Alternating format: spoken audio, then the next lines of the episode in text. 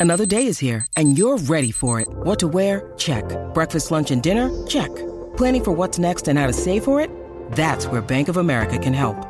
For your financial to dos, Bank of America has experts ready to help get you closer to your goals. Get started at one of our local financial centers or 24-7 in our mobile banking app. Find a location near you at bankofamerica.com slash talk to us. What would you like the power to do? Mobile banking requires downloading the app and is only available for select devices. Message and data rates may apply. Bank of America and a member FDIC.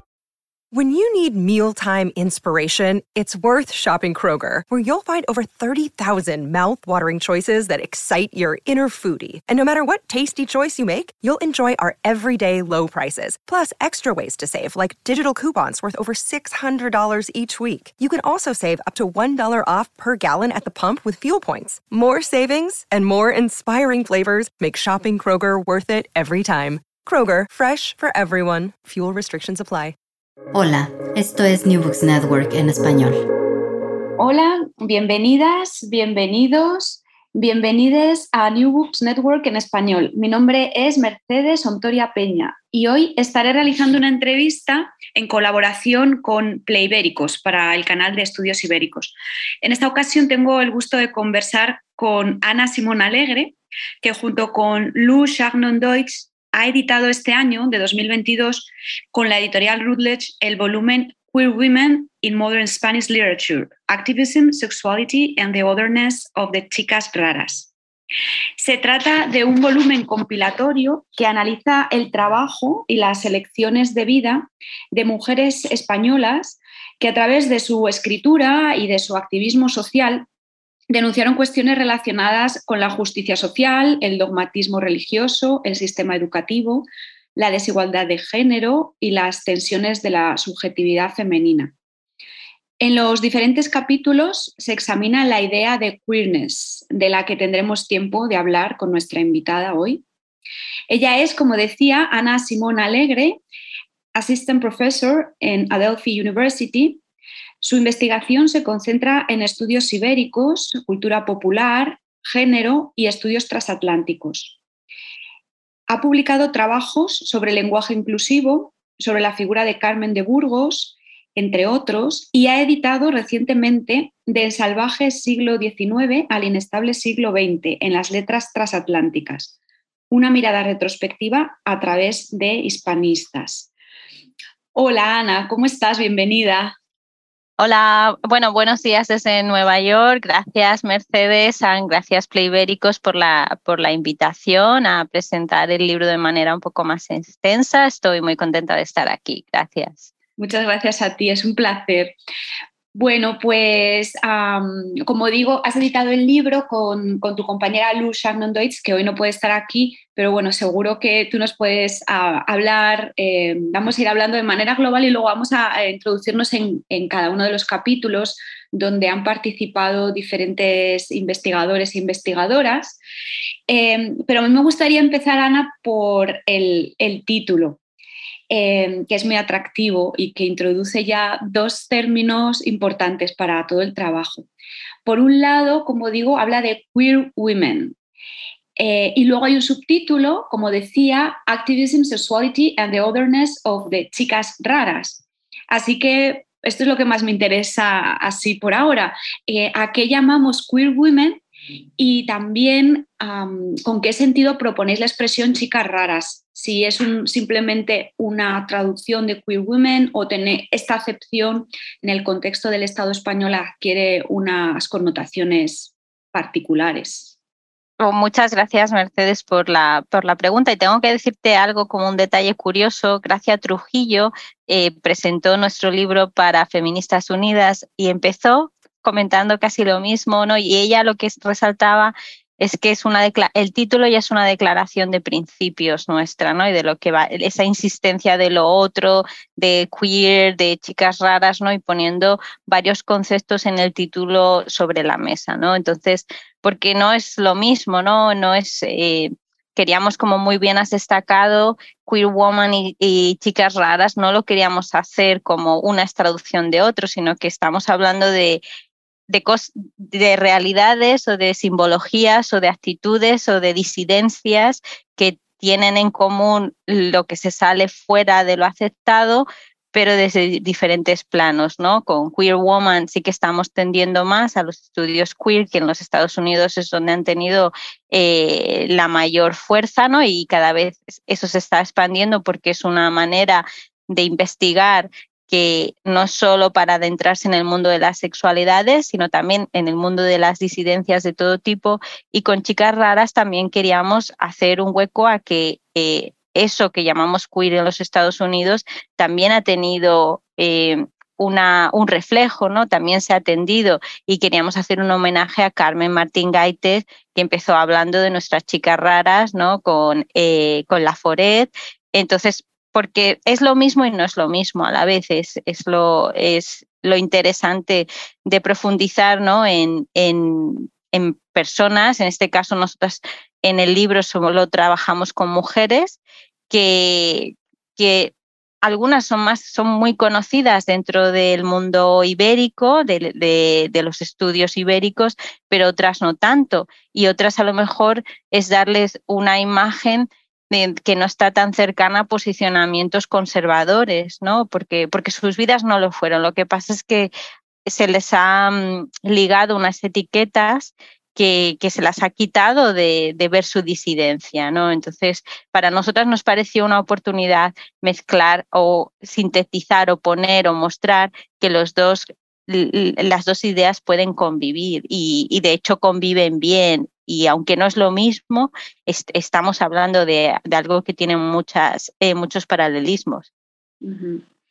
Sí, claro, ya has dicho algo interesante y es, em, has hablado de cómo, cómo aparece el concepto y bueno, toda la teoría queer, sobre todo pues cómo se maneja en Estados Unidos.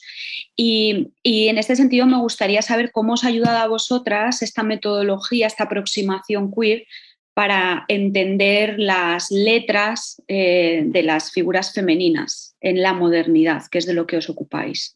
Sí, pues yo creo que sobre todo es dar un espacio para lo que no cabe en ningún sitio, ¿no? Y, también para la sexualidad, porque hay una crítica, y eso Nuria Catevila Argüelles, que colabora también en el volumen, y que todo su trabajo sobre Gloria Fortune todo su trabajo sobre mujeres, su reflexión sobre por qué hay ciertas mujeres que no están dentro del canon ha sido importantísima, ¿no?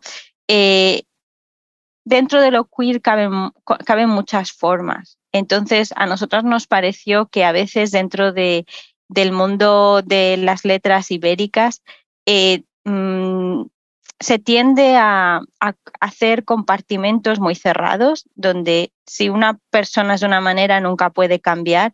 Y a nosotros nos pareció interesante que los estudios queer eh, daban una, una flexibilidad mayor, ¿no? Y, donde cabía todo, bueno, cabía todos, sí, donde, por ejemplo, eh, el tema de género, el tema del binarismo, eh, era mucho más fluido y flexible, ¿no? Que, parece que en el mundo español, con nuestro masculino femenino, el masculino genérico que lo llena todo, eh, parece que no pueden existir más opciones y existen y existieron, ¿no? Entonces, eso nos, nos pareció muy atractivo, ¿no? Y, y realmente también eh, los estudios queer sí que están, sí que están tendiendo en los Estados Unidos a ver que no es todo lo sexual, que también se puede tener una actitud queer en tu vida, ¿sabes? Y donde se mezcla mucho el activismo y un activismo que va desde eh, la calle, el activismo en la calle, que es el que conocemos más desde un mundo europeo, eh, español, y, otro tipo de activismo, un activismo donde a lo mejor e-, esa presencia social se cubre por otro tipo de acciones, ¿no? Por ejemplo, eh, y ya me adentro en el capítulo primero sobre Concepción Arenal, el trabajo que hace Aurélie Vilaché eh, analizando que lo que hace esta autora con la ropa es mucho más, no es que quiera ser un hombre, no, es que quiere ser una mujer vistiendo así, ¿no? Entonces, eso eso, eso nos pareció que los estudios queer nos ayudaban a abrir un abanico de posibilidades, ¿no? Y hacer que también que, que se tenga en cuenta la fluidez de, de, autoras del pasado, sobre todo es que las autoras del siglo XIX tienden a que se las encasille. Eh, y eso es un, desde mi punto de vista, un, error. Al menos yo no lo hago en mi investigación y cuando doy clases intento que mis estudiantes no caigan en eso o piensen eh, cómo, cómo, cómo mirar a una mujer del pasado sin encasillarla, ¿no? Entonces, por eso nos pareció tan atractivo, ¿no? Pero como también te remarco, sin olvidar que también dentro de las letras ibéricas ya ha habido otras eh, pensadoras, como Carmen Martín Gaite, que estaba hablando que hay algo, que hay algo diferente, ¿no? Que con nada de Carmen Laforet ahí está pasando algo. Ella, ella está, eh, ella nos está abriendo ese mundo de las chicas raras, ¿no? Que, que Andrea eh, no es la primera, sino que, que, viene de una saga. Entonces, nosotras queríamos mucho hablar de, ese continuo, ¿no? Que, que, existe algo, sabes que lo queer parece que se inventa en el siglo XX, a finales del siglo XX, y es algo nuevo y es algo muy de la contemporaneidad. Pero nosotras, y aquí a lo mejor puedo hablar un poco más en primera persona, ¿no? Para mí es, es una parte muy importante de mi investigación, ya estaba surgiendo en el siglo XIX y seguramente que algún, alguna persona experta en el siglo XVIII va a decir que también en el siglo XVIII, en el XVII igual y podemos irnos atrás. Yo creo que es mucho quien investiga, qué mirada tiene y se está abierto a ver esa disidencia. ¿No? Y, y, yo creo que una disidencia fuera a lo mejor de connotaciones, de etiquetas, ¿no? De ver la disidencia tal cual. Sí, bueno, has adelantado un poco eh, lo que te iba a preguntar, no, pero está, es perfecto porque tenemos una línea que, continúa, ¿no? Eh, habías citado el caso de Concepción Arenal y su crossdressing o travestismo, no sé si se podría traducir de esta manera, ¿no? Entramos siempre en la cuestión de cómo traducir, ¿no? Pero bueno, eh, em, y claro, resulta curioso porque aquí mismo en este capítulo de Auriel Vialet creo que es, ¿no? Eh, ella, ella dice, hablando, hablando de la autora, dice que nunca quiso mm, ser un hombre o vivir como un hombre, ¿no? y que lo que ella estaba haciendo de alguna manera era cuestionar esta división entre, entre géneros. Em, porque es cierto, claro, muchas mujeres tuvieron que vestirse como hombres para acceder a la educación universitaria, por ejemplo, o en el caso de George Sand, también como citáis, eh, para poder escribir, para poder publicar. No sé si podrías profundizar un poquito en el caso concreto de Concepción eh, Arenal, ¿no? Claro, y mira, una cosa antes de empezar con eso, nuestras editoras de Rutledge nos sugirieron que mantuvieron, mantuviéramos el término en inglés y en español. Ellas pensaron que, que, eh, que, era muy interesante porque no era lo mismo. Ellas enseguida captaron que era muy importante mantenerlo, ¿no? Y es que yo creo que en el, hablando de Concepción Arenal, es una de las autoras que es más importante mantener esa diferenciación para entender, ¿no? Y, y lo que lo que Aureli Vilate propone también en, en, su, en su capítulo, ¿no? Eh, lo que lo que yo creo, y yo no soy experta en Concepción Arenal, aunque he trabajado bastante eh, acerca de ella, eh, es también lo que ya estaba proponiendo Ana Caballé en su biografía de, de, Concepción Arenal, de mirarla desde otro lado, ¿no? Lo que tú estabas diciendo, claro que no es nuevo que las mujeres se vistieran, tuvieran que, que hacer su performance, ¿no? Tuvieran que hacer un performance, tanto el performance es mm, de, de, vestido, de ropa, como también puede ser de identidad cuando se firma con otro, con, con un nombre de un hombre, ¿no? Hay, hay toda una serie de, prácticas, ¿no? Y lo mismo, que se pueden trazar un continuo y, se ve que perduran, ¿no? Y evolucionan. Y yo creo que que, el caso de Concesión Arenal, de que ella no quiere ser un hombre, pero es una mujer diferente. Y es una mujer, cuando ella habla de la nueva mujer, es ella una nueva mujer, ¿no? Y la ropa masculina es que eh, tanto Ana Caballé como Aurélie Villate señalan como el mismo episodio, ¿no? Cuando Concesión Arenal decide eh, que quiere vestir de otra manera, ¿no? Está dando un paseo por el campo, ¿no? Y dice, pues yo tengo que ir cómoda, ¿no? Entonces eso es, es así, ¿sabes? Es, tan, eh, es de una manera mmm, tan simple como decir, una mujer decide estar cómoda y ya después, si tengo que ir a un espacio donde solo es un espacio para hombres. Nunca hay que olvidar que España, la España de Concepción Arenal es una España donde las mujeres no están en el espacio público o están de maneras que, que son difíciles de rastrear. Y ella quiere estar ahí y sabe que, que, tiene que, hacer una, una transición, tiene, que hacer algo para estar ahí, ¿no? Aparte, no es solo que, publica, es algo incluso más, ¿no? Entonces, es, muy interesante el estudio de Aureli justamente por, por lo que, por lo que ella señala y también em, las cuestiones que deja en el aire, ¿no? Alrededor de ella, ¿no? Y te hace pensar, ¿y cuántas más? Lo que justo Mercedes estaba señalando. Y también mm, el objetivo del libro ¿no? y de cada capítulo es ayudar al resto de la comunidad de académicos, de investigadores independientes, de estudiantes, a que profundicen en esa línea, porque van a aparecer muchas más cosas. Y yo creo que el cross-dressing, travestismo, tiene todavía mucho que, ofrecernos. Eh, bueno, pasaría a otro capítulo que me ha llamado la atención, que nunca lo habría considerado y bueno, leyéndolo, pues me ha, sí, me ha, despertado ¿no? como a un nuevo un nuevo conocimiento y es el de los círculos del espiritismo.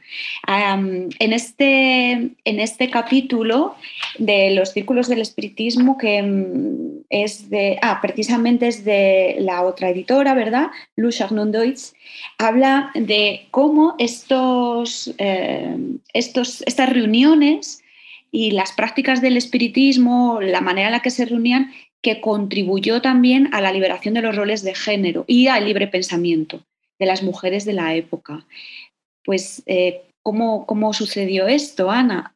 Bueno, yo igual me preguntas de todas mis compañeras como eh, la verdad es que trabajamos muchísimo en el libro, tanto Lu como yo y todas las autoras, para que estuviera lo más perfecto posible, ¿no? Y leímos tanto en profundidad todos los capítulos, que aunque mis compañeras no están y Lu tampoco, pues es que me acuerdo de, cada parte, ¿no? Pero, pero lo mismo, insisto que no es mi capítulo y lo que te respondo es, es un poco eh, basada en, su lectura. Hay muchas conversaciones con, con Lu, ¿no? De la que tengo el gran honor de sentirme que, es mi mentora, ¿no? Que, que, ha sido para mí una gran inspiración. Y este libro también tiene esa tiene ese propósito ¿no? de, de mostrar cómo mm, una relación entre profesora y graduate student, estudiante de doctorado, va con el tiempo y llega a este libro, ¿no? Y por muchas conversaciones y eso. Entonces, el capítulo de, Luz sobre los círculos espiritistas es muy interesante, como tú dices, porque también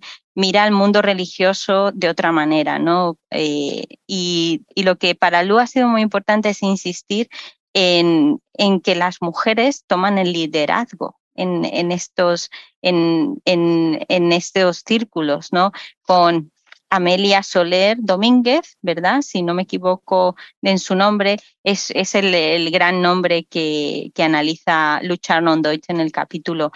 Y, yo creo que también que se nos olvida que a la vez que está un, catolicismo muy tramontano en España, están los y también como un, unos curas, un mundo muy masculino, muy tóxico del catolicismo que se quiere imponer, que está ahí, pero después hay otras formas religiosas y a veces se nos olvida ¿no? que la espiritualidad tiene muchas maneras, ¿no? No es solo eh, lo católico espiritual, sino que hay, hay otras opciones. Yo creo que el capítulo de, de Luchar non Deutsch lo que está mostrando es eso, ¿no? Las mujeres que, querían mantener una espiritualidad, pero también estaban muy conectadas a los problemas que, estaba, que estaba pasando. ¿no? El, espiritismo está muy unido al socialismo, está muy unido al libre pensamiento.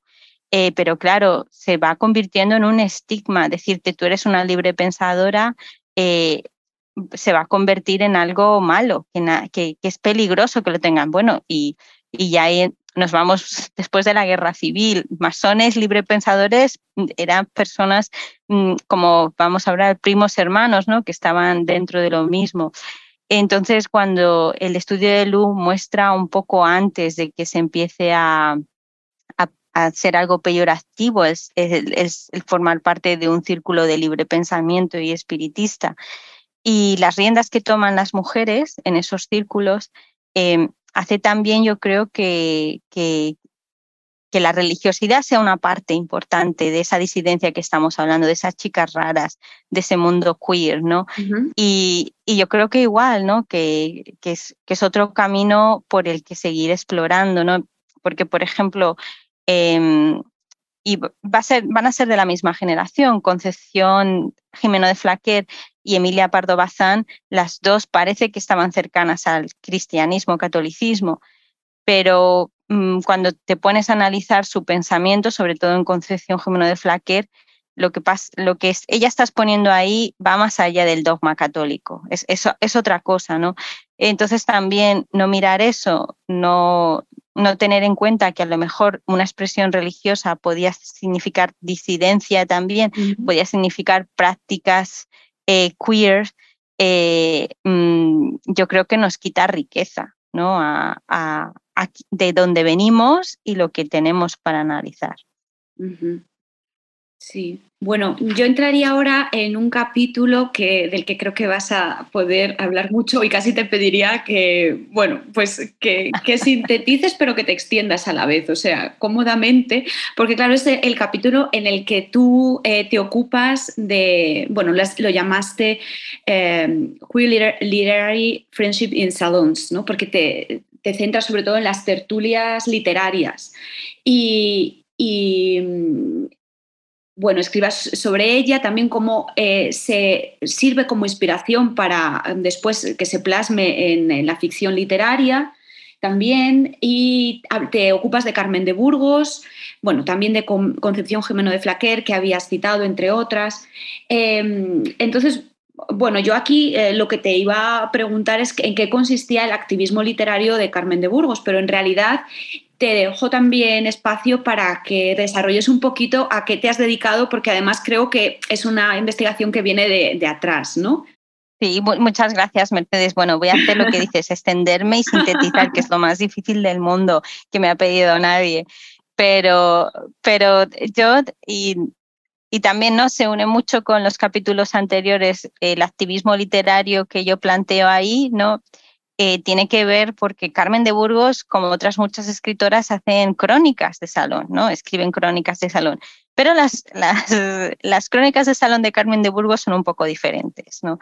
Eh, normalmente las crónicas de salón las, las escriben hombres, las escriben mujeres con seudónimos de hombres. Eh, Emilia Pardo Bazán escribe crónicas de salón también, pero ella no me acuerdo del todo, creo que ella siempre firma con su nombre. No, no, creo, pero a lo mejor estoy diciendo algo que, es incorrecto. Pero Carmen de Burgos lo que hace en sus crónicas ¿no? es, darle otra, otro gusto. ¿no? normalmente una buena crónica de salón tenía que ser siempre como muy, eh, muy polite, ¿no? que se dijera todo sin decir nada ¿no? y que todo el mundo que estaba ahí, eh, o al menos quien interesaba que estuviera ahí, se señalara. ¿no? Y Carmen de Burgos hace otra cosa, ¿no? Ella, ella conoce muy bien el mundo del periodismo, sabe muy bien los recursos y ella plantea otra alternativa, ¿no? Y porque también está en otros espacios, ¿no? E-, ella va a tener la capacidad de estar en diferentes tipos de, espacios. Y yo también propongo que al principio de su carrera ella pertenece al mundo de la bohemia madrileña indiscutiblemente y de un mundo muy queer, indiscutiblemente. Después va a abandonar eso por diferentes motivos, pero el principio de su carrera en Madrid hay que asociarlo sobre todo a ese, a ese momento, ¿no? Entonces, cuando ella salta a la, ficción, a escribir ficción, eh, esas crónicas que ya ella escribe de otra manera, ¿no? Eh, le van a llevar a también usar eh, ese tipo de escritura para, para contar, para, para retratar otro tipo de, como yo lo llamo, un queer, eh, un queer salón, ¿no? Que, que va a ser el que ella destaca, ¿no? Dando detalles, ¿sabes? Hablando de toda la gente que está ahí sin olvidarse a nadie, ¿no? Pero no siendo nada polite, ¿no? Entonces, eh, claro, es como una moneda con doble cara. Eh, cuando ella escribe este tipo de ficción, sabemos que está haciendo algo diferente. Ella, está intentando escribir esas crónicas de otra manera, donde la voz de la mujer está ahí, pero al mismo tiempo la manera que describe esos espacios alternativos es un poco, no es un poco, es peyorativo. es, es, hay una burla ahí muy fuerte hacia esas personas que son diferentes, ¿no? Hay un toque, es una burla muy ácida, es, es una burla que, pero, pero que está ahí, ¿no? Eh, entonces es, es, complejo, ¿no? Porque a la vez que visibiliza, las prácticas disidentes quedan de una manera puestas como una caricatura, ¿no? Y, y yo creo que un poco a mí lo que me ha llamado la atención es, por ejemplo, El veneno del arte, que es un relato corto muy conocido dentro de los estudios de crítica, de crítica literaria, de estudios culturales, que nos haya insistido en la, en la acidez que tiene ese, ese, ese, relato, ¿no? Hacia mujeres que son diferentes, hombres que son diferentes y la burla que hay ahí, ¿no? Entonces, pero al mismo tiempo eh, nos está hablando que eso es un espacio queer. Y después es interesante llevarlo a, a, que esa misma connotación más investigado, personas investigadoras de, al principio en los estudios queer señalaban lo mismo. A veces para buscar quiénes eran las personas queer había que buscar cómo se criticaba a las personas diferentes, ¿no? Entonces Carmen de Burgos está, es, es, está en eso, ¿no? Y, y, bueno, ahí sale, ahí sale Concepción Jimeno de Flaquer, que es una autora de la que yo llevo trabajando desde que empecé con mi tesis doctoral, que tiene que ver con temas de género, pero no con tema de mujeres. Y, y claro, verla yo como la emperatriz de las cursis, ¿no? Yo me empiezo a hacer muchas preguntas. ¿Y quién son todas esas cursis, no? Entonces empiezan a salir todas estas mujeres de clase media alta que están en Madrid, que pertenecen a esos círculos, que abren sus casas y que no sabemos mucho de ellas, ¿no? Como la marquesa de la Laguna y sus hijas. Em, y Carmen de Burgos habla de toda esa gente con la que ella convive, ¿no? Y, y no habla de manera muy positiva. Y, y, el no hablar muy positiva de esas personas a mí me, me hizo pensar que, que, que, por qué, ¿sabes? que por qué pasaba eso, ¿no? Entonces es, es, eh, eso me ha llevado a, a plantear muchos de sus relatos en clave de que realmente son menos ficticios de, de lo que parecen, ¿no? Y, y, después es que en Carmen de Burgos, en su época, eh, cuando ya sacaba sus relatos, hay, algunos comentarios en prensa diciendo, vamos a esperar que alguien va a denunciar este, este cuento, ¿no?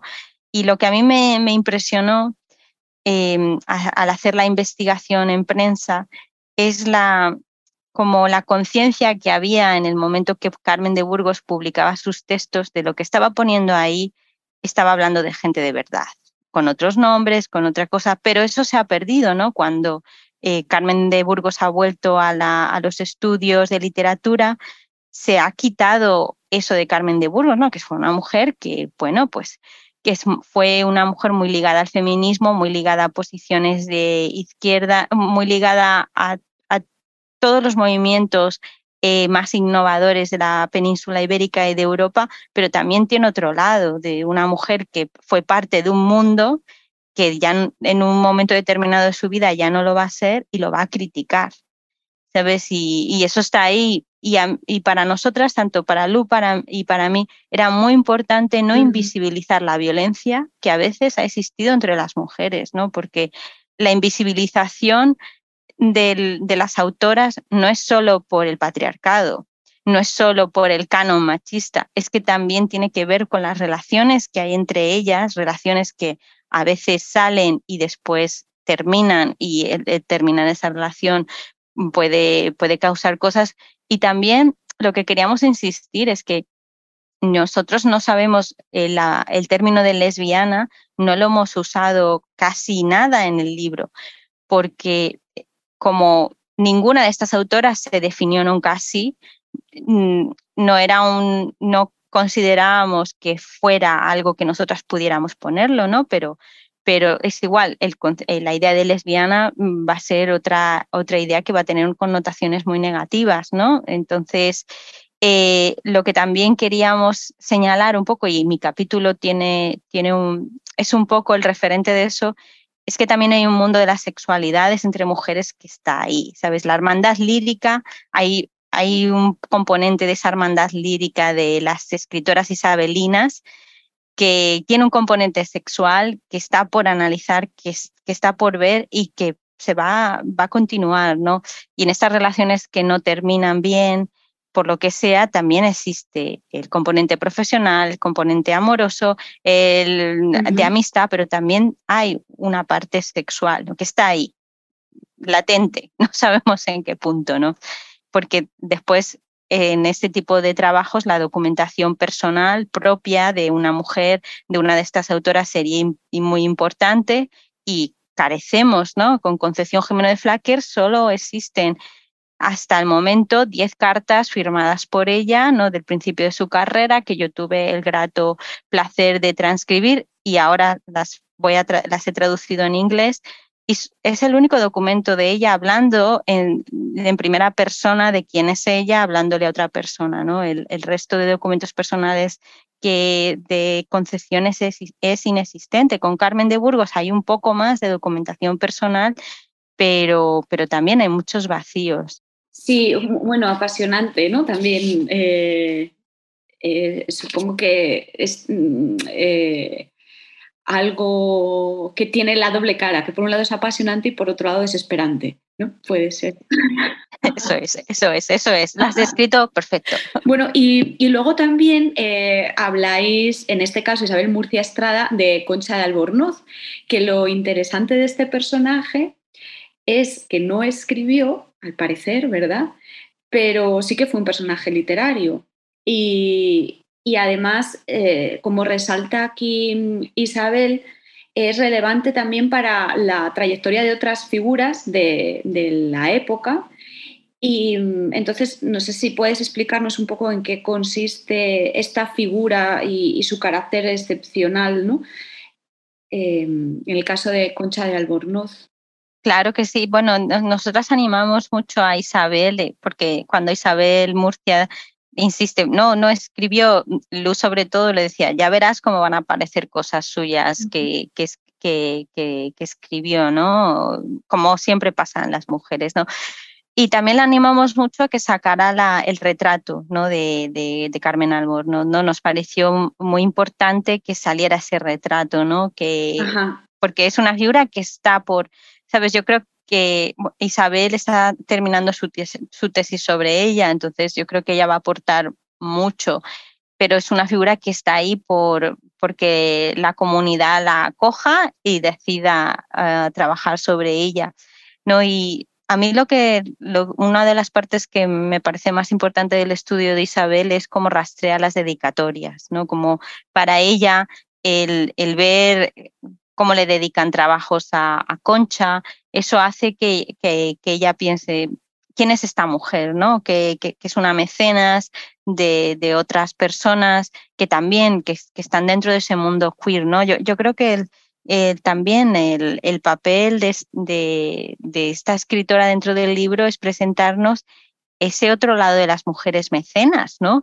Eh, sabes que, que muchas mujeres estaban ahí apoyando y no a, lo mejor había algunas que apoyaban pues un poco de escritores, escritoras más convencionales, pero otras personas que no, que decidían apoyar a quienes estaban eso, en la disidencia, moviéndose en otros terrenos, ¿no? Que, y esto expresado con un lenguaje muy del siglo XXI.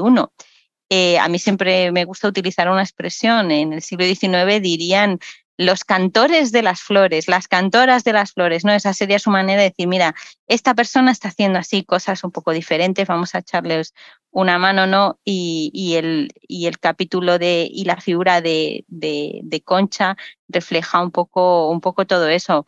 Y después es que gracias al estudio de Isabel, eh, podemos pasar hasta el exilio español, ¿no? Con una figura que está, que vive los años 20 en España y se va al exilio, ¿no? Y, con, y está allí pues con todo el exilio eh, español más famoso. Em, y ella es una figura dentro de, de, muchas de las, de las obras que crean allí, ¿no? Igual, y lo que Isabel se plantea mucho es qué ejerce ella, quién es ella, ¿no? Para que aparezca en todos los lados, ¿no? ¿Quién, quién es ella? Entonces, eh, también es, es, otro trabajo que invita mucho a esa reflexión de las mujeres dentro del mecenazgo que estaba ahí, ¿no? Y, que, es importante explorar. me llamó la atención cuando abre el capítulo de Isabel y habla efectivamente em, de la posición subalterna que tienen las mujeres en la época y, se refiere a algunas citas de importantes escritores y filósofos como Ortega y Gasset, eh, que dice que, claro, una de las personas más relevantes de la generación del 27 consideraba que las mujeres eh, les faltaba imaginación, les faltaba curiosidad y que tenían una inclinación natural a la irracionalidad. Eh, fue bastante revelador leer esto y de nuevo nos pone con los pies de la tierra y, también nos, nos, cuestiona qué historia estamos contando y quiénes son las, las, personas las personas relevantes en esa historia de la literatura, pero historia de, universal también. Y bueno, tenía ganas de, resaltarlo aquí. Sí, sí, Mercedes, mira, te porque es que es muy importante lo que has citado y, y cómo abre eh, Isabel el capítulo es tan importante por lo que tú estás diciendo, por, por Ortega y Gasset, oh madre mía, no, pues Ortega y Gasset hizo mucho mal a, lo que estamos hablando de hablar de ese continuo, ¿no? Porque él Em, le, pareció terrible que las mujeres ocuparan un puesto escribiendo, ¿no? Y, él lo expresó. Y lo que, lo que a mí siempre me, de alguna manera, María Zambrano, que, le, que tenía, al parecer, tenía una gran adoración hacia él, Maruja Mayo, ¿no? Como mujeres así podían estar cerca de un hombre que, que dice unas cosas tan eh, tremendas ¿no? de, la, de, las mujeres en, en, la literatura. Y es lo que tú has dicho, eso está ahí y eso también hace que, que tengamos que plantearnos cómo han pasado ciertas figuras al, al, al canon ¿no? y, y, y, después de que han muerto ¿no? y plantearnos cosas. O sea que muy importante tu, mm. tu subrayado. Bueno, em, y luego hay dos capítulos dedicados a, a una persona, a una escritora que es, es bastante conocida a nivel popular también por sus libros de Celia, ¿no? que es Elena Fortún. Y, este personaje eh, que es Celia, que bueno, nace como un, personaje para de libros infantiles. Y, y, como digo, se trata en dos capítulos diferentes. Así que querría pues, que adelantaras aquí un poco a nuestras y nuestros oyentes acerca de la importancia de esta autora y del personaje literario, que es un personaje disidente que mm, traza lo que es la nueva niña, aunque también resulta cuanto menos curioso que, está, que parece que luego al final hay como una especie de contención, ¿no? Porque Celia al final, bueno, pues creo que se casa y lleva una vida familiar bastante tradicional. Entonces, em, bueno, es, esto es bastante también revelador, ¿no? Que, no hay una liberación completa o al menos no se puede hablar de ella o hay una autocensura por parte de la escritora, ¿no? De Elena Fortún. Bueno, en fin, estas son algunas reflexiones que he hecho yo y, no sé si puedes eh, contarnos las tuyas eh, o las que se desarrollan en, este, en estos capítulos. Pues es que hay dos capítulos de Elena Fortún porque es que es Carmen Martín Gaite y Elena Fortún. Sabes, las grandes, sabes, es que Carmen Martín Gaite va a hablar también de, de Elena Fortún. Después Nuria Villa eh, Argüelles con sus trabajos, ¿no? Cuando ya empieza a hablar de, pues, de Elena Fortún de otra manera, ¿no? A mí sus autoras inciertas, eh, de hecho, ese libro me lo regala Lu, ¿no? Y, y, a mí eso es un libro que me, que me deja sin palabras, ¿no? De, de las autoras que plantea, ¿no? Y sobre todo, pues, Elena Fortún, ¿no? Y, cómo Nuria Catevila empieza a sacar, a reeditar todas las novelas de Celia, ¿no? Y, llega hasta Oculto Sendero, que es la gran novela lésbica, eh, aquí sí que podemos decirla, ¿no? Un camino lésbico de Elena Fortún. Entonces, ver la producción de Elena Fortún desde otro ángulo, eh, pues claro, eso, eso revoluciona muchas cosas, ¿no? Y hay dos capítulos de Elena Fortún por la importancia que tiene Elena Fortún como una chica rara, ¿no? Como, porque lo que nosotras queríamos ver un poco que y hacer un homenaje a lo mejor de alguna manera es que Elena Fortún tiene, ella es un, eh, ella cuando empieza a hacer su obra sí que ella recoge lo que otras autoras han estado haciendo, hay, un, hay una, un espacio de mucha libertad, es cierto que se casa, pero como otras muchas mujeres se casan, podría ser más fácil vivir tu vida eh, con un matrimonio de estos de conveniencia, ¿no? Y Elena Fortún crea de una manera muy libre, ¿no? Por eso es, es la, los primeros libros de Celia, esa Celia tan, esa niña que va a ser la nueva niña, ¿no? Eh, tanta esperanza, ¿no? Elena Fortún también está muy ligada a la Segunda República, ¿no? Y la Segunda República eh, significó muchos cambios, ¿no? Y Elena Fortún los era republicana como muy muy hasta la médula, ¿no? Y, Celia es esa niña que va a salir ahí, ¿no? Entonces, eh, es que tiene tantos como eh, tantos ángulos Celia y, el, y lo que propone ahí Elena Fortún, que por eso Elena Lindon se adentró en todo el tema educativo, claro, porque es que después, ¿cómo, cómo vamos a obviar el tema de la educación en, en nuestro trabajo, ¿no? Porque todas estas maestras y también hay que darse cuenta que, que igual que ahora en una clase eh, pues quieres dar otras figuras, quieres dar otras alternativas, seguramente en la época de estas autoras también, ¿no? Y, y, Celia te muestra otra cosa, ¿no? Y lo interesante también del estudio de Elena Lindon es que ella intenta rastrear lo que pasa en el mundo de la educación de otra manera, ¿no? Y cita otras autoras que están en relación con Elena Fortune, que crean otros personajes de niñas, ¿no? Y, Celia es más para las élites urbanas, va a haber otras autoras que van a hablar de esas niñas que vienen de los espacios rurales y van a los urbanos o se quedan siempre en el espacio eh, rural. Yo creo que también Elena Fortuna es muy importante y su época y su alrededor porque nos va a mostrar otras posibilidades socioeconómicas, ¿no? Que, que no es ya no solo las mujeres de las élites, las niñas de las élites, va a haber un poco más de, de mezcla. Y bueno, el capítulo de Nuria lo que nos está hablando mucho es del, del canon, ¿no? Y de los armarios de las escritoras, ¿no? Y un poco lo que tú, Mercedes, estás diciendo, ¿no? ¿Qué, pasa con Celia, que nos promete tanto y después eh, parece que va a un mundo más convencional?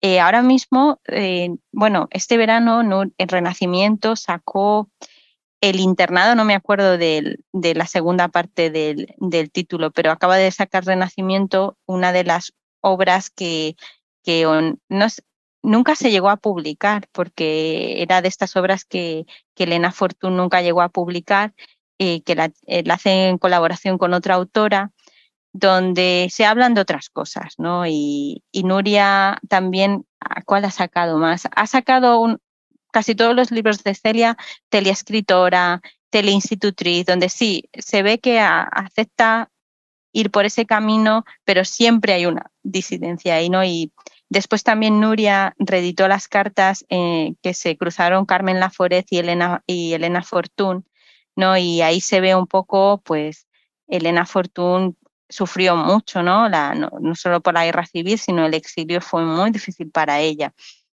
y ella de alguna manera se sintió que haber sido como había sido le había causado mucho dolor. ¿no? Y las cartas son terribles, son, maravillosas, son, es un documento maravilloso de, de, una relación epistolar entre mujeres, pero son devastadores del dolor que rodeó a Elena Fortún. Entonces, un poco, ¿no? Como cómo mantener a veces tu, propia, tu propio programa, tu propia agenda activista cuando alrededor de ti el mundo se desmorona, ¿no? Y no solo el político, sino es el personal, porque también Elena Fortún sufrió mucho con su marido, ¿no? Eh, con, con, su hijo, eh, las, perdió también a una hija, ¿no? Tuvo, tuvo una vida compleja, ¿no? Y, y eso también lo muestra ahí. Y también yo creo que hay que dejar espacio a la contradicción, lo mismo que te volví a decir.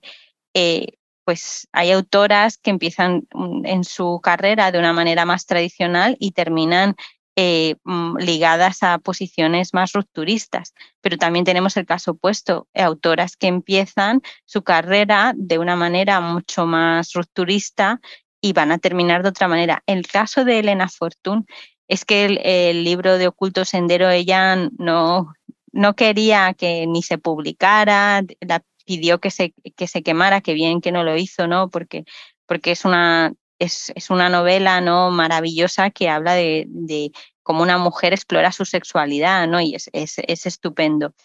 Pero lo tenemos gracias a, que una persona decidió no quemarlo, ¿no? Entonces, eh, también el caso de Elena Fortune nos dice cuántas escritoras no tenían mm, eh, libros parecidos al de Elena Fortune o las otras sagas de Celia o todo lo que Nuria Catdevila está sacando y no hemos podido acceder a ello, ¿no? O, está ahí porque las familias no pueden, no quieren eh, que eso salga a la luz, ¿no? Que, eso también es otro, otro problema, ¿no?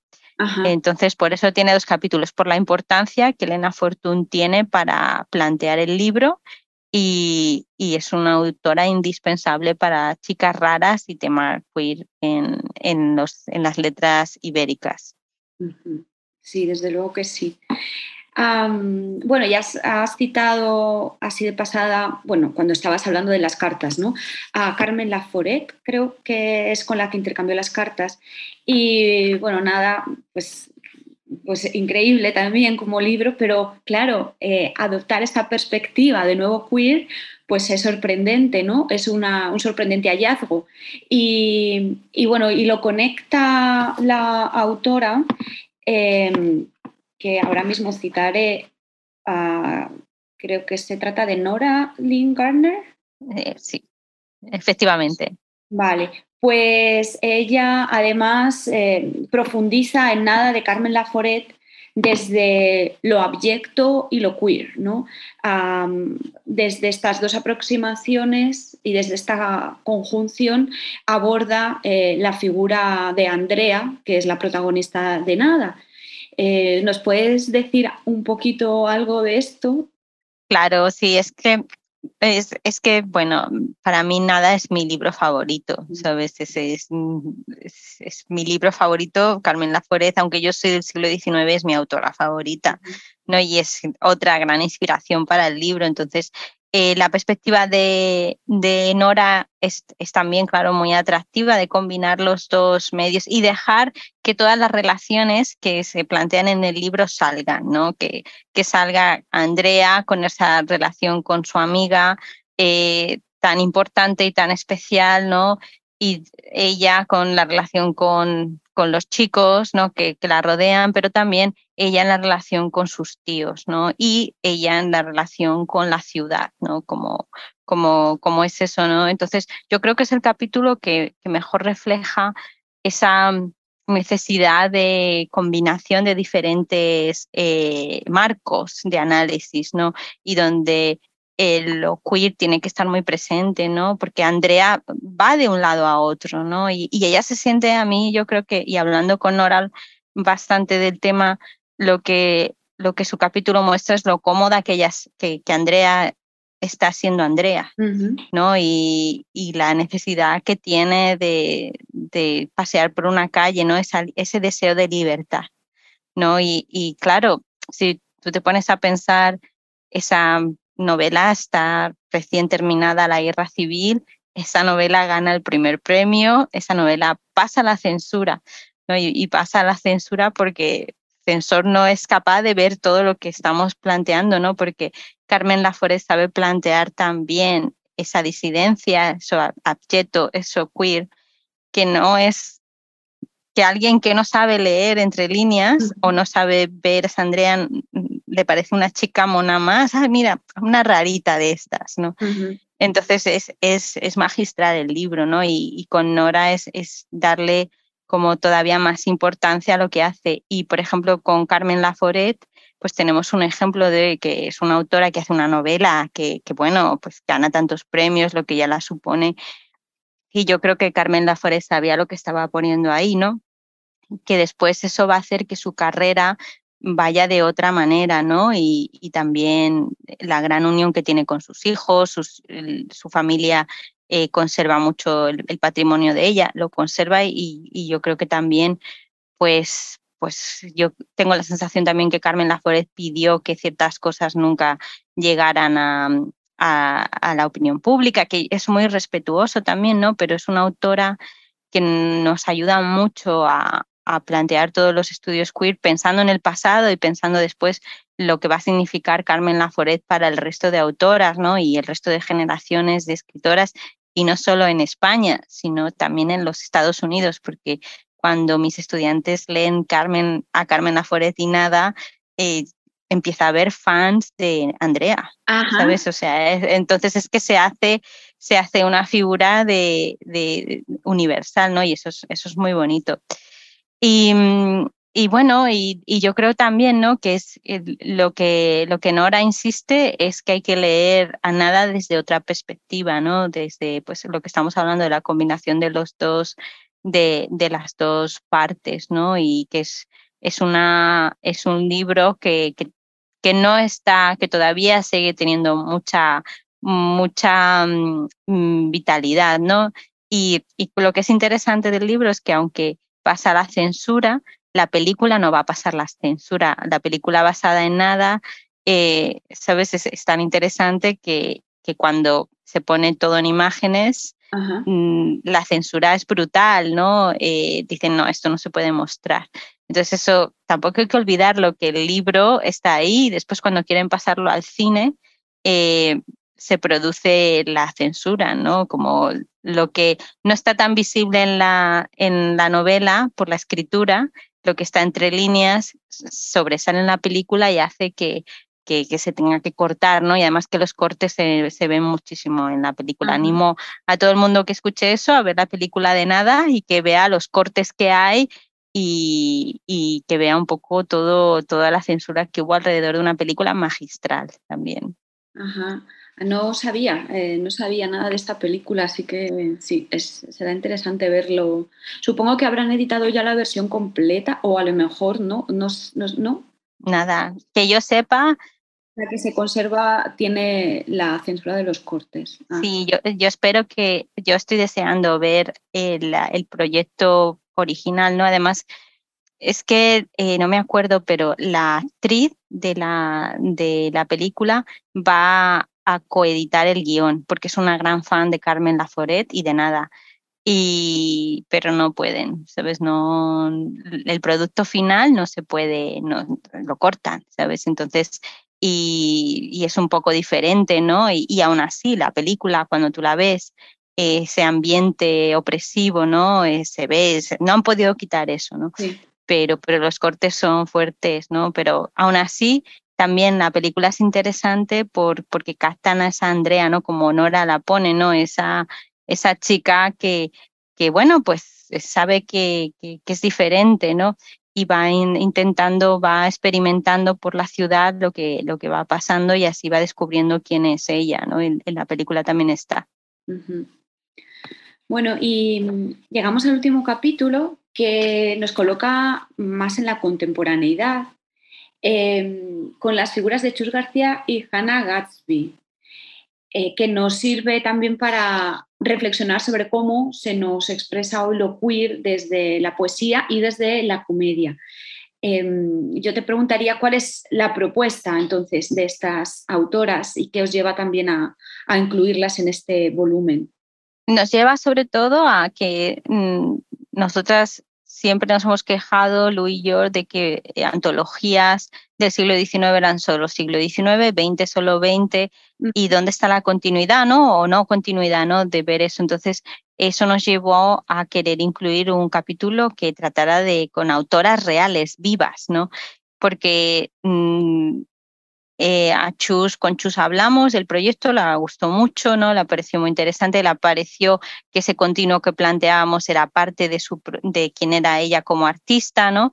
Que eso también lo llevó a Gloria Fortuno, que aunque no hemos tratado de su obra poética, pero en conversaciones con, con, otra poeta mm, muy cercana al mundo lésbico de la poesía queer, hablaba lo mismo, ¿no? Que existe ese continuo, ¿no? Entonces, pero para Chus cuando estábamos hablando con ella le pareció un proyecto muy, mm, muy real y del que quería formar parte, ¿no? aunque fuera como autora para, para estudiar. ¿no? Y yo, yo creo que el capítulo que hace Beth Bernstein es eh, justo señalar que todo lo que hemos estado hablando del siglo XIX, todas las autoras que hemos estado planteando, toda esta eh, trayectoria histórica en el que faltan muchas mujeres, ¿no? Nos han, nos han faltado muchísimas eh, mujeres porque nos costó mucho encontrar a, mm, a, personas que colaboraran en el libro como nosotras queríamos, ¿sabes? Fue, fue difícil. Eh, mm, queríamos que ese capítulo mostrara que, que, todo tiene un continuo, ¿no? Y que la propuesta que hace Chus desde una poesía, eh, desde un activismo poético queer, eh, no era algo que sale espontáneo, ¿no? Y también, ¿sabes? Desde el otro lado, con Hannah Gatsby y el humor, porque el humor es ahora parte de nuestro, de nuestro mundo, ¿no? Que a lo mejor siglo XIX, principios del XX no lo era tanto, pero ahora sí, ¿no? Y ahí están esas mujeres que no juegan, sí, juegan con la ambivalencia, pero, pero también es parte de ellas, ¿no? Y, lo viven con todas sus problemáticas, pero también con toda su libertad y con toda su felicidad, ¿no? Es un capítulo de dos autoras que, aunque han pasado por diferentes etapas, eh, lo que hacen les da felicidad y es parte de su carrera, ¿no? Entonces, queríamos destacar eso también. Muy bien. Pues muchas gracias, Ana, por esta entrevista. Eh, yo para cerrar sí que me gustaría preguntarte, me interesa saber en qué estás trabajando ahora, cuáles son tus proyectos para el futuro, si están relacionados en cierta manera con este volumen, en fin. Muy bien, gracias Mercedes. ha sido, está siendo un placer esta entrevista. Bueno, pues justo hace un mes mandé las últimas correcciones para un proyecto que va a salir en español y en inglés a la vez, eh, que, en el que yo hago una edición crítica de las 10 cartas que escribió Concepción Gemino de Flacker, eh, sus cuentos cortos, que de eso casi no se ha trabajado en los estudios sobre ella, y he hecho una selección de sus mejores artículos en prensa. Entonces, eh, ese libro va a salir en inglés y en español. La edición en inglés la he hecho yo también, o sea, me he implicado en el proyecto en los dos idiomas. Eso va a salir con Vernon Press, o sea, no, no, no, sé cuándo, yo creo que para el 2023. Eso es un proyecto que acabo de terminar. Estoy trabajando con Renacimiento en otro proyecto que, que también será para el 2023, también sobre Concepción Gemino de Flacker y cuando termine estos dos proyectos, volveré a escribir un poco más eh, sobre este tema, ¿no? En relación con las chicas raras, con, con lo queer, un poco adentrándome en la terminología del siglo XIX para hablar del mundo queer, ¿no? Que creo que eso es, eso es lo que, después de hacer este libro, lo que, lo que yo he sentido que necesito hacer es un artículo que hable de esa terminología del siglo XIX, que está ahí, de la que yo he accedido mucho, lo que has comentado, gracias a una parte de mi investigación, es eh, el explorar el lenguaje no sexista que se usó en el siglo XIX.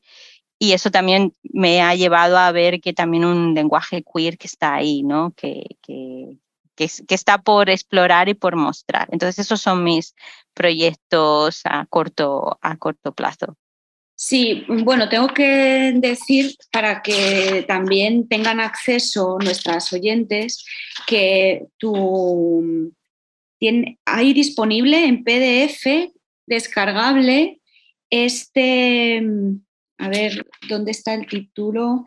Em, este estudio que hace sobre el lenguaje inclusivo, que, bueno, está dentro del volumen que se llama Por un lenguaje inclusivo, reflexiones y estudios sobre estrategias no sexistas en la lengua española, que mm, yo me interesé y digo que está eh, disponible, accesible, eh, descargable en PDF online, o sea que... Y además que, que ese libro lo sacó la Academia Española aquí de los Estados Unidos, o sea que eso es, eso, eso también hay que remarcarlo, ¿no? Que... Hay que remarcarlo, porque no lo sacó la Real Academia Española, sino la Academia Norteamericana de las Lenguas Españolas.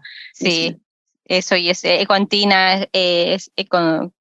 que, es una maravillosa editora. Pues sí, pues gracias Mercedes, pues, pues ha sido un placer compartir este tiempo contigo, con Preibéricos y hablar del libro.